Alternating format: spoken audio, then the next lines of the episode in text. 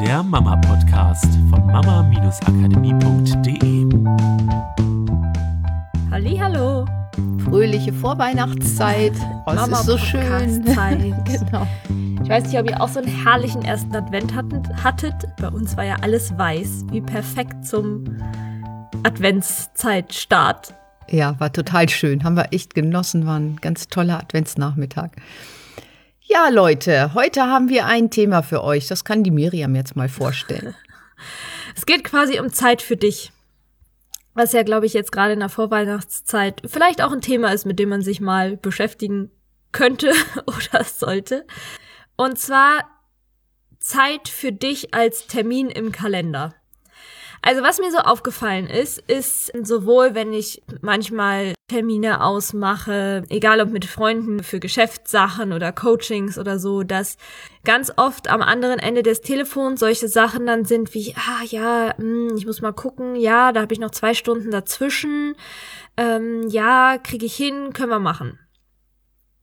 Und ich habe für mich festgestellt, dass es manchmal einfach Tage gibt, nicht immer, aber manchmal, da darf ich echt aufpassen, dass ich mich nicht dazu verleiten lasse, jeden freien Block, der noch im Terminkalender nicht drin steht, voll zu packen mit Sachen, die ich noch machen muss oder kann oder darf oder sowas. Weil alle Termine, die ich habe, stehen im Kalender drin, aber es steht natürlich nicht drin, das ist Zeit für dich, da kannst du mal ein Buch lesen oder irgendwas machen, worauf du Lust hast oder mal Sachen nacharbeiten, die du vielleicht sonst noch nicht geschafft hast oder Essen kochen oder einkaufen gehen. Das steht natürlich alles nicht im Kalender. Ähm, so dass es natürlich relativ leicht ist hinzugucken und zu sehen, ja, okay, da ist der ganze Tag irgendwie frei.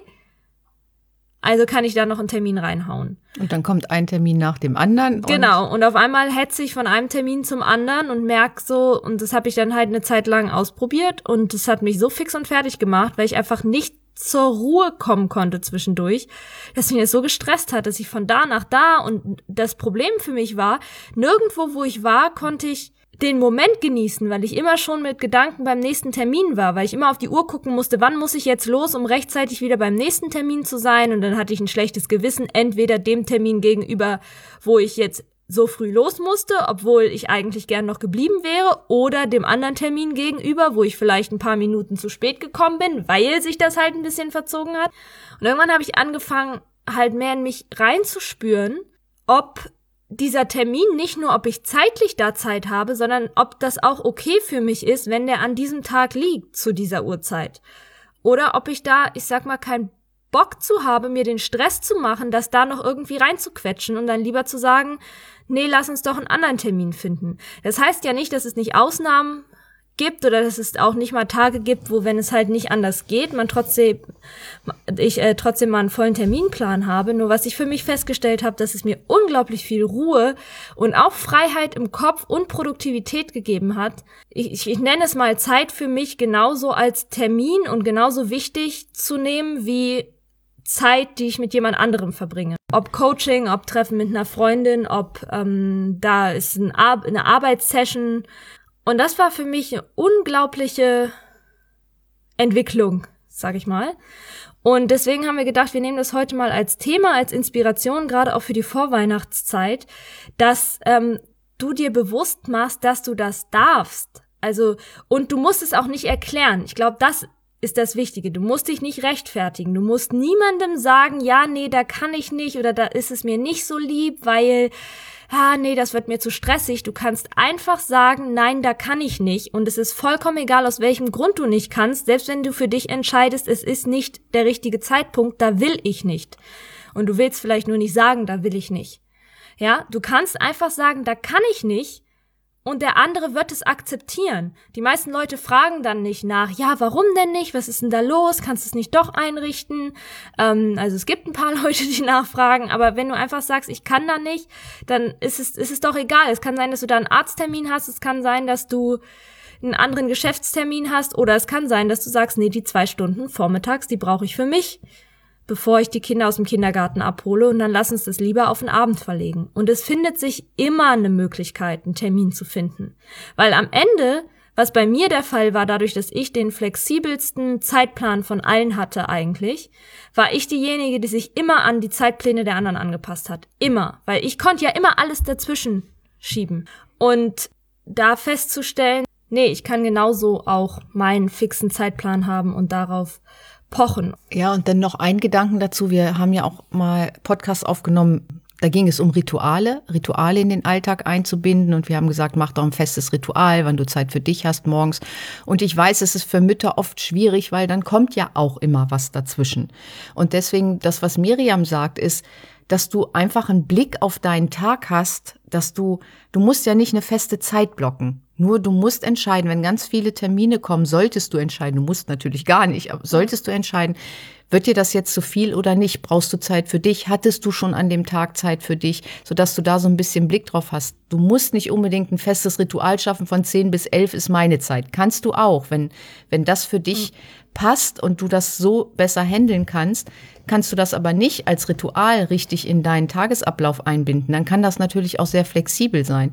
Es geht nur darum, dass du wirklich Entscheidungen triffst, ohne dich rechtfertigen zu müssen. Das ist deine mhm. Zeit.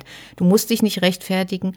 Übt natürlich auch gleich Entscheidungen zu treffen und sich nicht zu rechtfertigen im Familienalltag, was auch immer gut ja. ist, weil dann schaffst du es eben nicht unbedingt so eine Diskussionsgrundlage mhm. zu liefern. Und das ist natürlich gerade in diesem Zeitmanagement-Teil ganz, ganz wichtig, dass du nicht immer so Diskussionsvorlagen lieferst den anderen, sondern dass du ganz klar sagst, ja oder nein und die anderen haben es halt mhm. auch zu akzeptieren. Und dass du erkennst, dass du genauso wichtig bist wie die anderen. Mhm.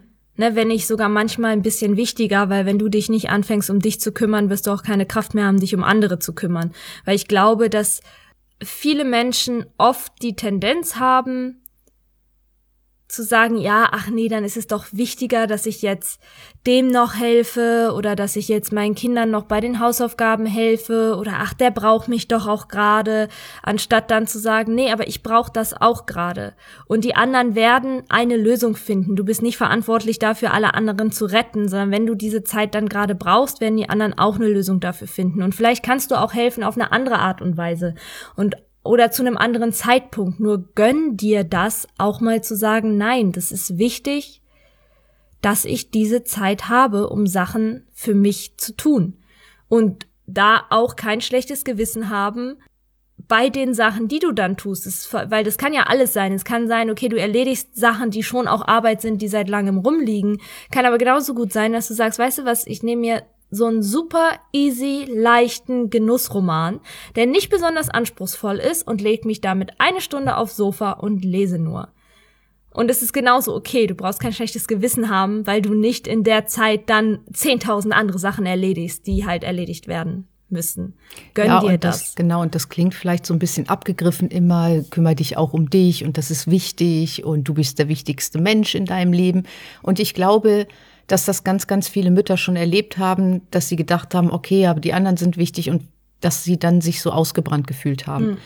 Und da rauszukommen ist halt ein bisschen schwieriger, als wenn du gleich von Anfang an auf dich achtest und die Zeiten dir so einteilst, dass du auch Zeit für dich hast, als wenn du erstmal an diesem Punkt bist, wo du das Gefühl hast, du bist total erschöpft und kannst nicht mehr und alles geht dir auf die Nerven und dir laufen die Tränen.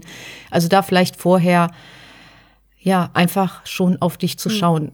Auch wenn es noch so abgegriffen klingt, das ist wirklich eins der wichtigsten Sachen, die du in deinem Leben integrieren solltest. Ja, und gerade jetzt auch in der Vorweihnachtszeit. Ja. Ne, natürlich gibt es vielleicht viel zu tun und viel zu besorgen.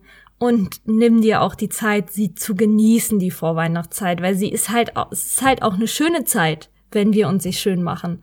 Mit einer ganz besonderen Stimmung. Hm. Nimm dir die Zeit, das zu genießen und ja. Das und Ende in des entspannten Zuständen kommen die besten Geschenkideen. Ja, das stimmt. Ja. Und je mehr Energie du hast, desto produktiver wirst du darin sein, die Sachen zu erledigen, die du vor Weihnachten noch zu erledigen hast. Ja, und dabei wünschen wir dir jede Menge Spaß und ganz, ganz viele schöne vorweihnachtliche und weihnachtliche Gefühle in den nächsten Tagen. Yay. Und yay, und wir hören uns nächste Woche wieder. Tschüss. Tschüss. Das war der Mama Podcast der Podcast, der Familien zusammenwachsen lässt. Mehr zu uns unter mama-akademie.de.